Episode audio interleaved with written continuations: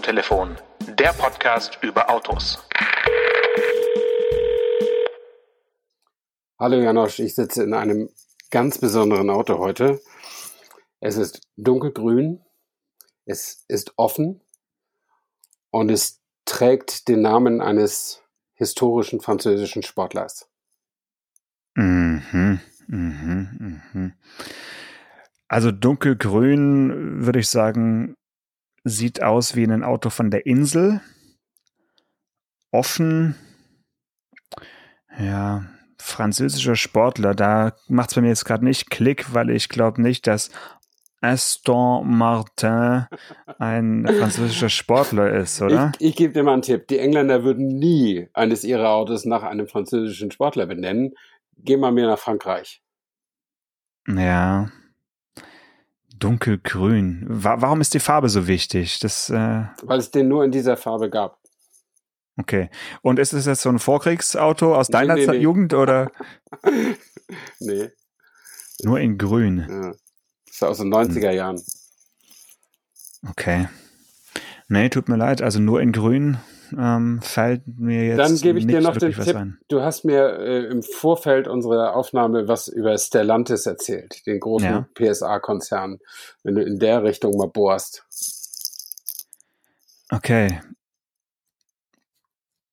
Bei einer neueren Marke oder? Nee, bei, bei der Marke. Moment mal kurz, da müssen wir mal, sollen wir eine Abstimmung machen, welche Nein. Marke jetzt die Marke ist? Naja, die Marke vom PSA-Konzern ist Peugeot. Denkt, glaube ich, nicht jeder, der bei Stellantis arbeitet. Manche sagen vielleicht, Lancia ist die Marke von Stellantis, aber das wäre nicht französisch. Okay, also ein Peugeot, Peugeot, tja, wie heißt der? Keine Ahnung. Peugeot 205 Cabrio Roland Garros. Pff, Sondermodell. ja, das, aber kennst du den nicht mehr? Das war, äh, das war eins der letzten 205 äh, Modelle von diesem alten, äh, oder den, den alle so lieben. Und Roland Garros ist, äh, Garros oder Garros ist doch das, äh, danach ist doch das Stadion in Paris äh, benannt nach dem Spieler, äh, wo sie immer die French Open äh, ausüben. Ja. Hast du mir noch ungefähr ein Jahr, wann das Ding ja, 91, präsentiert wurde? 91. Okay, da war ich neuneinhalb Jahre alt. Ja, aber das zählt nicht. Du bist äh, into old cars. Ja, aber das ist eine schwierige, schwierige Zeit. Ja. Also entweder älter oder jünger, aber so, na, schwierig. Okay, aber es ist ein schönes Auto und sie haben versucht, so ein bisschen britischen Lifestyle äh, zu realisieren, oder? Kann man schon sagen. Ja, irgendwie, ich weiß auch nicht, warum der in Racing Green ist oder in dunkelgrün, aber es passt irgendwie ganz gut. Ich weiß nicht, vielleicht ist das, vielleicht ist die, der Belag des Tennis, nee, das ist ja ein Ascheplatz da, ein Sandplatz in, in Paris. Äh, das kann ich nicht sagen, aber es war ein, also das Auto ist ja sowieso bei vielen Leuten sehr beliebt, der Peugeot 205. Äh, ich habe auch überlegt, ob ich mit dem GTI äh, einsteigen soll soll und sich da auf die GTI-Fährte falsch Richtung Wolfsburg locken soll. Ähm, aber dann fiel mir der Roland Garros nochmal ein. Äh, das war ja irgendwie so ein cooles Sondermodell, das viele Leute haben wollten. 75 PS oder 90 PS konnte man haben. Okay, und Du hast aber nie damit geliebäugelt, oder war das was, wo du gesagt hast, hm, das wäre doch was? Ja, ein Testauto war das mal. Also das äh, gefahren bin ich den als ganz junger Auto. Äh, Tester, aber ich kann dir nicht mehr sagen, wie er war. Wahrscheinlich cool. Hm, gut. Also, Stefan, ich muss sagen, du hast das Spiel komplett verstanden. Am äh, 3. Februar äh, so ein Auto rauszuhauen. das perfekte Auto für, für das Frühjahr. Jetzt an Cabrios denken. Genau. Also es wirkt fast so, als hättest du eine Autoverkäuferschulung gemacht in unserer Winterpause und würdest jetzt so richtig saisonale Früchtchen rausholen. Finde ich gut. Nee, mhm. Mhm. Genau. Mhm.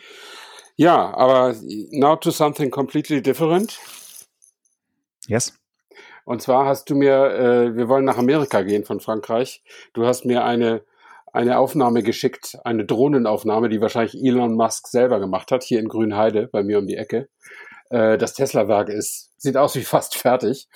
Ähm, die sind beeindruckend weit schon. Also ich würde sagen, der, das erste Stock ist der erste, das erste Stockwerk keine Ahnung, ob da noch was draufkommt, aber es sieht alles schon so aus, als wäre es, wären die Dächer schon zu und sieht schon fast aus wie eine richtige Autofabrik, so von oben. Zumindest wenn Schnee liegt und alles. Schnee ist ja so ein großer Gleichmacher. und bei uns oben liegt noch Schnee und äh, dann sieht es vielleicht noch ein bisschen positiver aus. Äh, da sieht man die Details nicht so.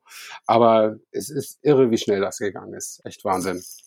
Ja, also das Video hat tatsächlich Elon Musk selbst bei Twitter hochgeladen. Mhm. Ob er die Drohne selbst geflogen ist, weiß ich nicht. Ich glaube, so oft ist er auch nicht in Grünheide aber es ist beeindruckend. Es ist natürlich Hallenbauweise, also es ist jetzt nichts architektonisch Aufwendiges, aber du musst schon erstmal auch so viele Stahlbetonstützen bauen und dann ein Dach drüber legen und so. Das ist schon, schon stark. Also es sieht wirklich so aus, als würde es dieses Jahr eröffnet, würde ich mal sagen. Ja, das ist ja der Plan und dieses Jahr soll es nicht nur eröffnet werden, sondern es soll auch losgehen, um da Autos zu bauen. Das ist äh, sehr, sehr beeindruckend. Ich bin auch sehr gespannt, was ich hier in der Ecke, wo ich wohne, so 30 Kilometer entfernt, äh, was ich davon mitkriege, so ein LKW-Verkehr auf der Autobahn und so. Bin echt mal gespannt, was da, was da los ist. Ähm, Würdest du sagen, dass einige Autos aus Grünheide dann auch nach Amerika exportiert werden müssen, weil dort die extreme Nachfrage der neuen US-Regierung nach Elektroautos befriedigt werden muss? Ja, wenn Tesla solche Autos baut, die die da haben wollen, äh, du spielst auf nicht mehr Sleepy Joe, darf man jetzt sagen, sondern Electric Joe spielst du an, oder? Ja, genau.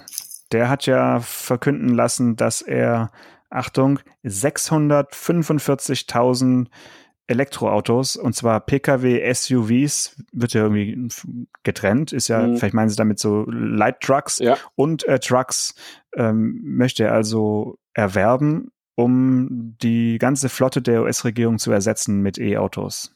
Ja. Aber allerdings natürlich Made in America. Deswegen denke ich, fällt Grünheide dann doch weg. Ja, wahrscheinlich. Also will ja, ähm, das ist ja das Ziel letztlich aller Präsidenten irgendwie. Der Patriotismus ist ja überall da sehr, sehr stark, äh, dass man amerikanische Arbeitsplätze nach vorne bringt.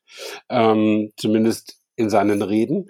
Ähm, und ähm, das soll jetzt so geschehen. Ich finde, mache mir aber weniger Sorgen um die Arbeitsplätze oder mache mir weniger Gedanken um die Arbeitsplätze bei dieser Entscheidung als um die Effizienz der Fahrzeugflotte. Also äh, ich bin da natürlich auch so ein bisschen geprägt von, von Hollywood und so. Man sieht ja da immer diese gigantischen Fahrzeugkolonnen, wenn der Präsident sich irgendwo hin bewegt. Ähm, und ich habe das in der Tat aber jetzt auch schon in den Nachrichtensendungen gesehen, wenn Trump oder so irgendwo hingefahren sind. Also unter zehn Begleitfahrzeuge vorne und hinten geht das ja irgendwie nicht. Nee, ähm, natürlich nicht. Und dann siehst du, wenn du halt Hollywood-Filme siehst, dann passiert ja dann auch immer irgendwie was. Und dann siehst du den Secret Service und dann müssen die ja auch mal richtig schnell fahren und mal richtig, also dann darf das aber nicht sein, dass der Akku jetzt dann plötzlich leer ist oder so. Also, verstehst du? Also, ich weiß gar nicht, ob das so eine sinnvolle Entscheidung ist. So rein automäßig. Ich würde mal die These aufstellen, dass äh, das Auto des Präsidenten The Beast als letztes äh, ersetzt wird durch ein Elektroauto, eventuell dann durch den Tesla Space Truck. Der ist eh schon stealth-mäßig und äh, hat Panzerglas, wie wir ja. alle wissen seit der Präsentation. Also der vielleicht am ehesten und der einfach vollgepackt mit Akkus und dann äh, kann man damit schon auch mal flüchten, querfeldein. Ja, ja, aber wahrscheinlich ist es ja so, also da, das nehmen die ja wirklich ernst. Ne? Das hat man jetzt auch wieder gesehen an diesem unseligen 6. Januar. Da ging es nicht um, um Trump, sondern um Mike Pence, der war ja im Kapitol, der Vizepräsident, und die wurden dann an einen sicheren Ort gebracht. Und hm. äh, ich glaube, dass wirklich das äh, das äh, tatsächlich The Beast genannte äh, Limousinenfahrzeug vom Präsidenten, ähm, dass das wahrscheinlich niemals auf Elektroantrieb umgestellt wird, weil die einfach mal da einen 200 Liter Sprittank drin haben, der immer voll ist, damit die auch mal 500 Meilen wegfahren können, wenn es sein muss oder so. Ja. Da muss ähm, der Tank deutlich größer sein, ja, würde ich sagen. Wahrscheinlich, aber, ne, du weißt, also ich glaube, so viel Akkus kann man da gar nicht einbauen, dass der auch 200 Meilen im, im Schnelltempo auch irgendwie schaffen würde. Ähm, aber wer weiß, äh, das wird ja auch eine Zeit lang dauern, bis die 645.000 Elektroautos bestellt und beschafft und auf die Straße gebracht haben. Aber der Plan ist, ist mal da und ist mal ehrgeizig und äh, das sind immer so die Executive Orders, die man dann, dann auch mal so machen kann mit einem Federstrich. Ne? Hat auf jeden Fall eine ganz gute Signalwirkung und kam jetzt als Pressemeldung hier in Deutschland ja auch auf jeden Fall an. Also ja, ja. Ähm, die Anzahl oder die Flottengröße hat dann einfach, finde ich, erschlagen. Also das ist ja unvorstellbar, ja, dass man irgendwie mehr als eine halbe Million Fahrzeuge. ist ein großes da ist dann wirklich auch jedes Auto dabei, was halt irgendwie administrativ äh, ein Kennzeichen hat. Ja, ja. schon stark. Ich, ich weiß gar nicht, wie viele Bundesautos, ich meine, es kann ja auch nur für die, für die Bundesfahrzeuge gelten, was Joe Biden ja. da machen kann. Ne? Also ja. die ganzen, äh, die die Gouverneure der Bundesstaaten fahren, das, das ist ja noch gar nicht mitgezählt, würde ich sagen. Also es ist FBI und CIA und, und äh, die Bundesministerien und, und, und, und so weiter und so fort. Äh, jetzt hat, ich glaube, die USA haben so 350 Millionen Einwohner, kann das sein? Knapp 400? Können wir mal eine Umfrage machen? Ähm, äh, und also sagen wir mal viermal so viel wie unsere äh, wie Deutschland. Ähm, und dann müsste ja analog bei uns müssten es so gut 150.000 Autos sein, die der Bund so betreibt. Äh, aber kann ich mir schwer vorstellen. Ich habe gar keine Fantasie, wie viel, wie viel Bundesautos es gibt neben den äh, Militärfahrzeugen. Keine Ahnung. Nee, weiß ich auch nicht. Aber wenn man die elektrifizieren würde, hätten wir auf jeden Fall ein Infrastrukturproblem, nehme ich an, was äh, die Ladesäulen angeht. Der Leopard 4 muss man erstmal die Schnellladesäule. Das dauert jetzt einen Moment. Also ich weiß, dass äh, hier Winne Kretschmann, äh, nicht Winne, sondern äh, ja, Kretschmann hier, der Ministerpräsident, der nach wie vor kein Elektroauto fährt, äh, aus den von dir genannten Gründen, also Panzerung ja. und mhm. Reichweite und so. Ich glaube, ein Plug-in-Hybrid ist so das höchste der Gefühle, um so ein bisschen elektrisch irgendwo anzusäuseln, aber nichts rein elektrisches auf jeden Fall. Nee. Mhm. Ja, äh, noch was Interessantes kam kam aus Amerika. Apple ist mhm. offensichtlich mhm. wieder dabei. Äh, neues iPhone? Nee, neues Auto. iCar sozusagen zu bauen. Äh, also die hatten ja schon mal äh, die Pläne, ein Auto auf den Markt zu bringen, als, als rollende Daten- und Kommunikationsstation sozusagen. Und dann haben sie gemerkt, wie schwierig das ist. Ähm, also Autos zu bauen ähm, und haben dann wieder zurückgezogen und dann hörte man lange Zeit nichts und jetzt hört man wieder was sehr, sehr konkrete Sachen. Ähm, und äh, sie suchen jetzt einen Partner offensichtlich in der Autoindustrie, der ihnen letztlich das Auto baut. Und da ist Hyundai im Gespräch. Ähm, und äh, das Interessante ähm, ist, dass Hyundai darüber wohl auch schon, das hast du mir erzählt, die haben darüber auch schon offiziell so ein bisschen gesprochen. Genau. Aber, aber dann, also das, es fühlt sich jetzt gerade, jetzt im Moment, Anfang Februar 2021, so an, als würde Hyundai kalte Füße kriegen. Ich weiß nicht.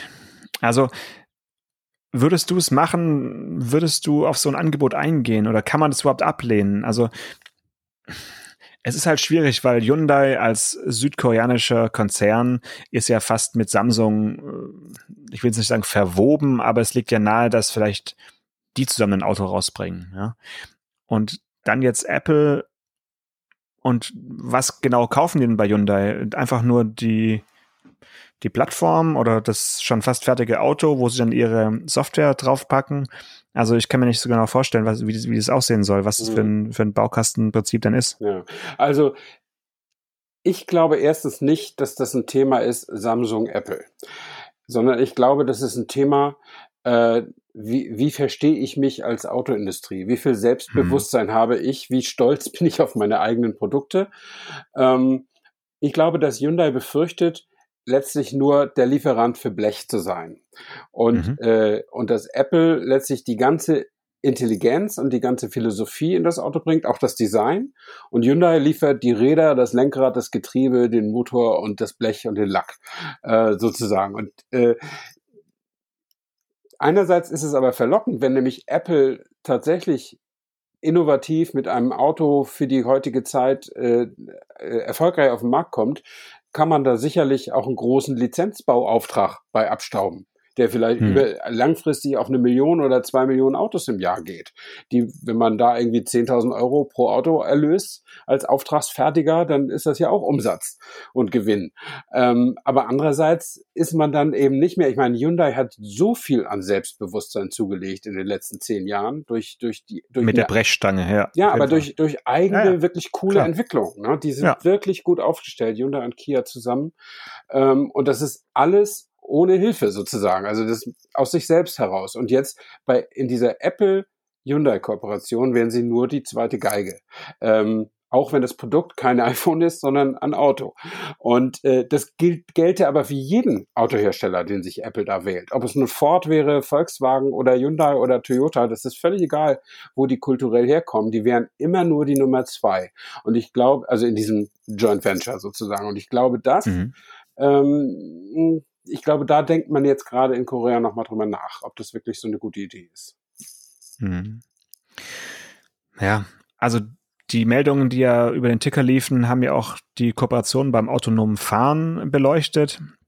Und man musste ja schon so zwischen den Zeilen lesen, dass dann, dann vielleicht ein bisschen mehr rausspringt als jetzt nur eine, eine Software-Lösung. Mhm. Äh, Aber es gibt ja jetzt hier ganz brandneue Gerüchte, die das Ganze noch ein bisschen befeuern, ähm, dass irgendwie auch jetzt deutsche ja, wie soll man sagen, aus dem Schwäbischen äh, irgendwie abgeworben wurden ja, oder werden ja. gerade.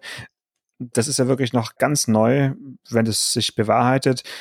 Wäre das ja auch nicht das erste Mal, dass namhafte Automobilentwickler irgendwie zu Apple gelotst wurden, aber es ist halt schon lange her, dass es der Fall war. Ne? Das wäre mhm. jetzt wirklich der erste neuere Fall und das macht es halt ein bisschen pik pikant. Ja. ja, ich glaube, es ist der Baureihenleiter Cayenne von Porsche. Mhm. Mhm. Ähm, das ist noch nicht bestätigt äh, aber es gibt erste Presseberichte darüber. Und das Interessante ist, soweit ich weiß, waren die ersten Automanager, die Apple mal abgeworben hat, das waren alles Elektronikspezialisten, so wie JJ, der jo jo Johann oder Jonathan Jungwirth, der auch mal bei VW war. VW, ja. äh, ähm, und jetzt ist der bei Mobileye, glaube ich, inzwischen, bei diesem israelischen Sensorunternehmen da. Und, ähm, und jetzt ist es ein richtiger, ja, ein Automann so ein Hardware-Mann, der sich mit Federung und solchen Geschichten auskennt, was man ja letztlich, äh, das müssen die Apples und Googles dieser Welt ja zähneknirschen zur Kenntnis nehmen, dass das irgendwie auch wichtig ist in einem Auto und nicht nur äh, das ganze elektronische Shishi, Shishi was die da einbauen wollen. Ähm, also es ist, das ist wirklich interessant, was in den nächsten, weiß nicht, 10 oder 20 Jahren auf uns zukommt. Werden Autos tatsächlich rollende Infotainment Center oder rollende Connectivity Center, die nebenbei dich auch noch dahin bringen, wo du willst? Oder wird, wird es so weitergehen, dass Autos weiterhin ein wichtiges Produkt sind, für, zumindest mal für die aufgeklärte Welt, ähm, die eben immer besser werden in Connectivity und Infotainment, aber eigentlich Autos bleiben? Das ist mir momentan gar nicht so richtig klar. Ja, die Kristallkugel in Brandenburg zeigt nichts. Also, wenn, wenn du das jetzt die Antwort kennen würdest, Stefan. Dann würde ich sie sagen. Dann äh, könnten wir auf jeden Fall Geld für den Podcast verlangen, weil dann wäre die wäre es ja eine ganz exklusive Geschichte. Genau. Also da kann man sich, glaube ich, viel vorstellen ich finde, es hilft auch schon, äh, sich zu überlegen, seit wie vielen Jahren drüber gesprochen wird, seit wie vielen Jahren Studien gezeigt werden, ohne Lenkrad mhm. und so weiter und ähm, mit was für Autos die Menschen draußen auf der Straße momentan unterwegs sind. Also, ja, einerseits ist viel passiert, Andererseits ist noch relativ wenig passiert. Es ist immer so ein bisschen schockierend, wenn man sich überlegt, dass man zwar mit Assistenzsystemen unterwegs ist, aber dann doch noch ein Lenkrad und eine Pedalerie da ist und so weiter. Also wie schnell wird's gehen? Tja, wenn ich das wüsste. Naja, dann könnten wir tatsächlich Geld nehmen oder auf Patreon weiterreden oder wie auch immer. Ähm, aber ja, so ist es nun mal. Äh, wir können aber auch mal was ganz Bodenständiges noch be besprechen. Mhm. Ähm, wir bezahlen doch jetzt alle mehr Geld für den Sprit. Ist dir aufgefallen oder? Das ist mir, also erstens bin ich ja ein, ich mache ja was mit Medien und äh, insofern ein bisschen den Nachrichtenstand kenne ich ja. Äh, und wer es noch nicht begriffen hat, also der Sprit an der Tankstelle ist seit Januar teurer, weil es eine CO2-Abgabe gibt, die, ich glaube, sieben Cent bei Benzin und acht Cent bei Diesel ausmacht. Und zumindest hier, wo ich wohne, äh, ist, ist, ist nochmal drei bis fünf Cent äh, Preiserhöhungsbonus von der von der Mineralölindustrie draufgekommen. Haben Sie haben Sie noch drauf genommen? Ja, mhm. natürlich. Wenn sich die Preise sowieso erhöhen, dann kannst du auch nochmal drei vier Cent dazu nehmen. Das merkt ja keiner. Mhm. Das ist immer so Klar, die Strategie. Ne? Also ich habe im letzten Jahr oft für ein Euro vielleicht 1,05 Euro, wenn es hochkam und so getankt. Und jetzt muss ich mich sehr anstrengen, Tankstellen mit 1,16 Euro, 1,17 Euro zu finden. Das ist schon ein Erweckungserlebnis. Das ist ganz oft über 1,20.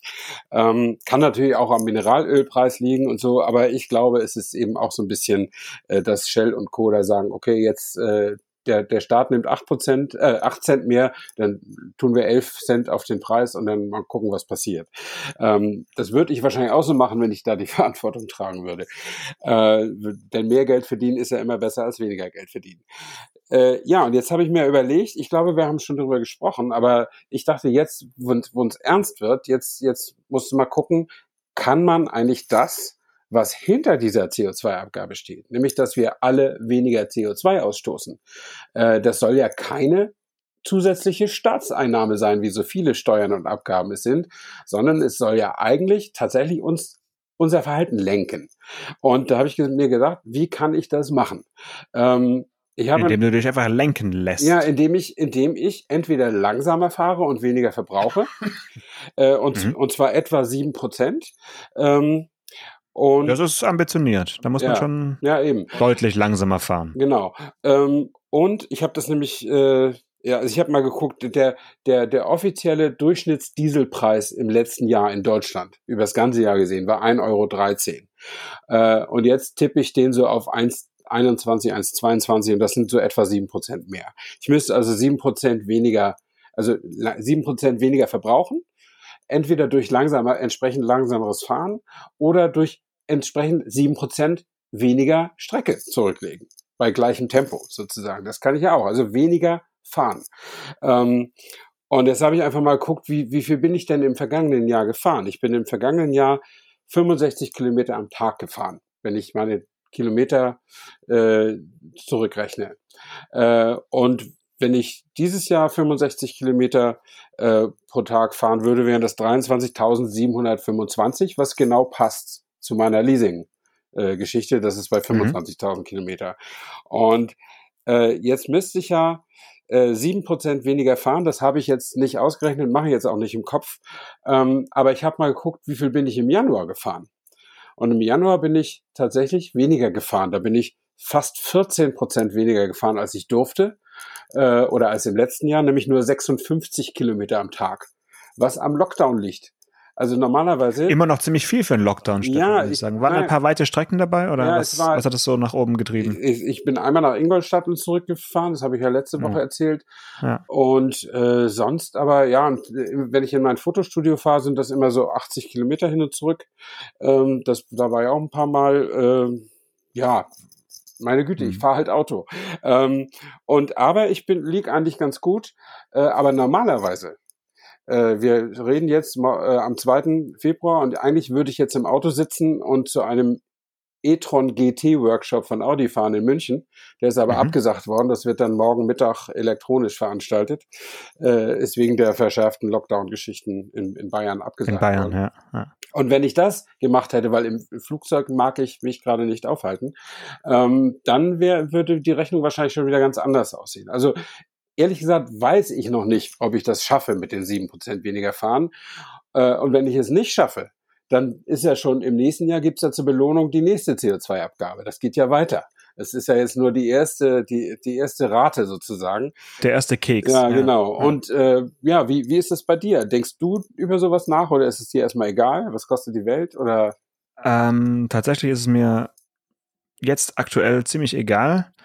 Ähm, ich habe immer noch im Ohr, es ist wirklich schon lange her, aber als die Grünen mal 5 D-Mark ja. pro Liter gefordert haben, da waren wir ja im Jahr 2012, war das, glaube ich, so nah dran wie noch nie. Ja, da war es 2 Euro, ne? Der, da hat der Liter im Durchschnitt, also Superbenzin, 1,64 Euro äh, 64 gekostet. Also doch nicht zwei. Ja. Und nee, nee.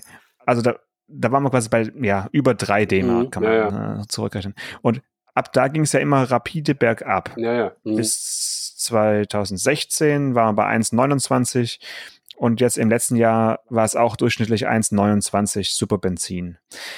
Ähm, ja, also ich glaube, ich fahre zu wenig Auto, um jetzt wirklich den, den Spritpreis irgendwie zu spüren oder so. Das ist einfach bei mir jetzt keine große Ausgabe. Ähm, Außerdem bin ich eh der, der ich habe, wie soll ich sagen, ich habe Gerhard Plattner im Spritsparwettbewerb geschlagen. ja, da gibt's äh, Pressemitteilungen dazu. Und äh, seitdem äh, bin ich auch als Flüsterfuß äh, bekannt und das also sparsamer geht's einfach nicht. Ne? Ich fahre nicht langsam, aber ich fahre einfach sparsam. Ja, aber dann, äh, wenn du eben schon am, an der unteren Sparsamkeitsgrenze bist, und dann äh, ist es ja für dich auch, gibt es ja für dich auch nur zwei Möglichkeiten, die beide schlecht sind. Entweder weniger fahren oder mehr bezahlen. Ja, das ist richtig.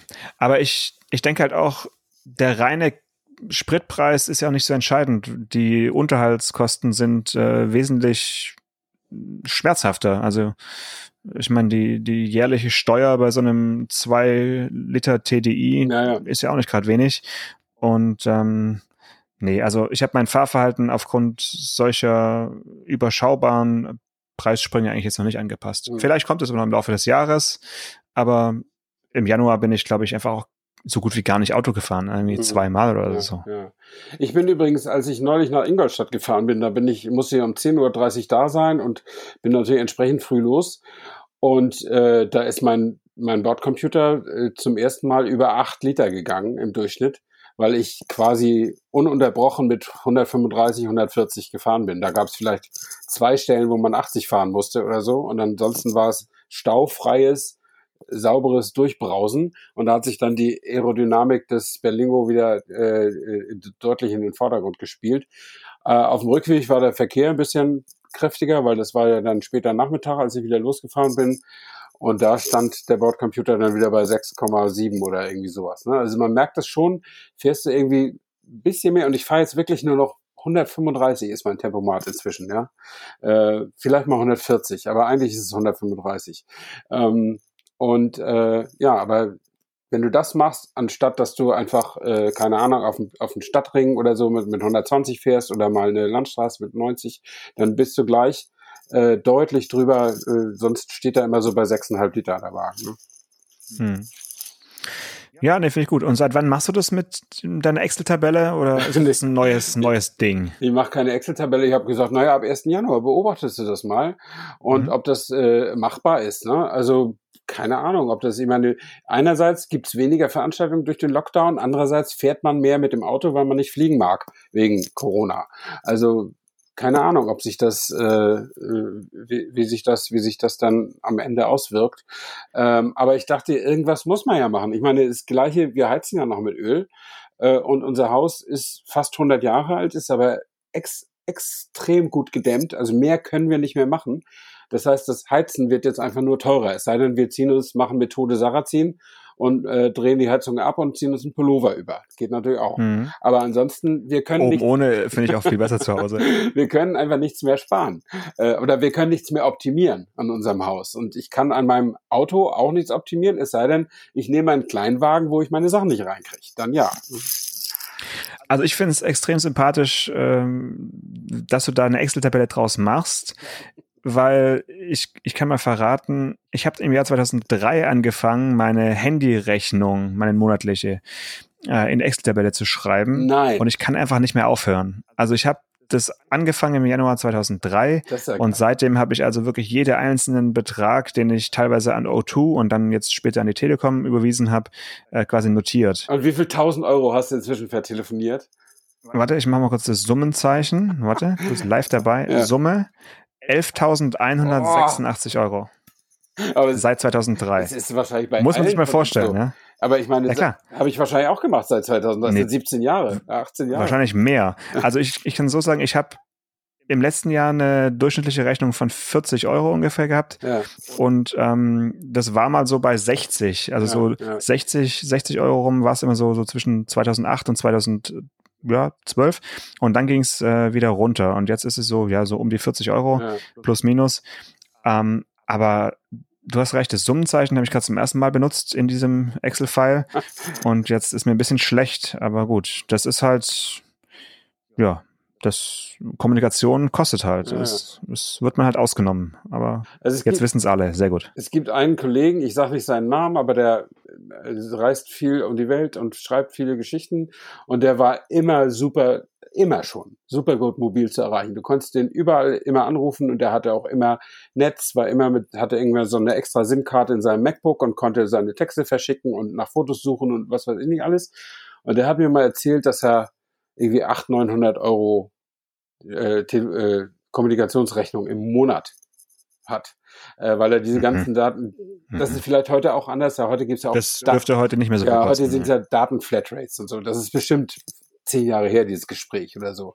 Und ich war natürlich bass erstaunt, aber er sagte, na, es ist viel. Das aber, ist mir wert. Aber ja, mhm. er hat ja sonst keine Kosten. Also die, die, die, die Reiserei wird ja übernommen ähm, und äh, ja, dann, dann ist das eben, sind das eben deine Bürokosten. Für andere Unternehmer haben auch 1000 Euro Kosten im Monat oder, oder noch mehr. Also für Maschinen ja. oder für irgendwas. Ja, oder, ja, ja was auch immer. Das hört sich, das hört sich viel an, aber wenn, wenn viel Umsatz dadurch reinkommt, ist es mir, das war mir auch immer egal, weißt du, das, es gab ja schon Zeiten, äh, wo dann mal ein Gespräch in die USA 20 Euro gekostet hat oder wenn du in den USA angerufen wurdest, dann hat sich das eben 20, 25 Euro gekostet. Aber wenn da am Ende ein Auftrag über eine 300-Zahlen-Geschichte für 500 Euro bei rauskommt, war das doch gut angelegtes Geld. Also, wo ist das Problem? Ne? Hm. Ja, ich muss dazu sagen, meine Excel-Tabelle ist deswegen so ein bisschen, äh, ja, schwierig anzuschauen, weil es einen Ausreißermonat gibt. Okay. Und zwar ist es der Mai 2012. da hatte ich eine Händerechnung von 743 Euro. Wow. Und das, ich habe ja auch Balkendiagramme auf meinem Bildschirm und dieses, dieser Balken ist einfach der Mörderbalken. Ja. Also so hoch äh, wurde es nie wieder und war es davor nie wieder.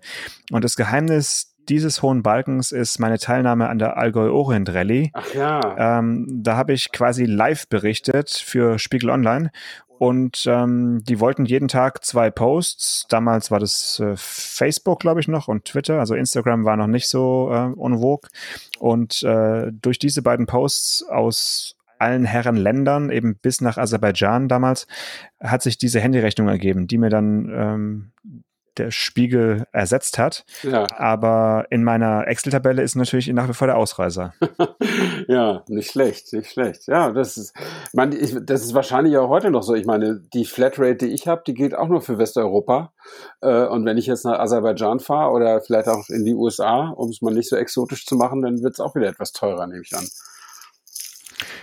Ja, teilweise war es ja in der Schweiz ja so. Ne? Mittlerweile habe ich, glaube ich, die Schweiz mit inkludiert. Ja, die Schweiz ist inklusive. Aber das mhm. kann wehgetan haben. Ja, ja, absolut, ja. Das, ja, es gab ja auch früher diese, diese Sachen, dass jemand im Hotel war und dann irgendwie auf YouTube was geguckt hat und dann kostete so eine Stunde Video gucken, kostete dann irgendwie 100 Euro oder so.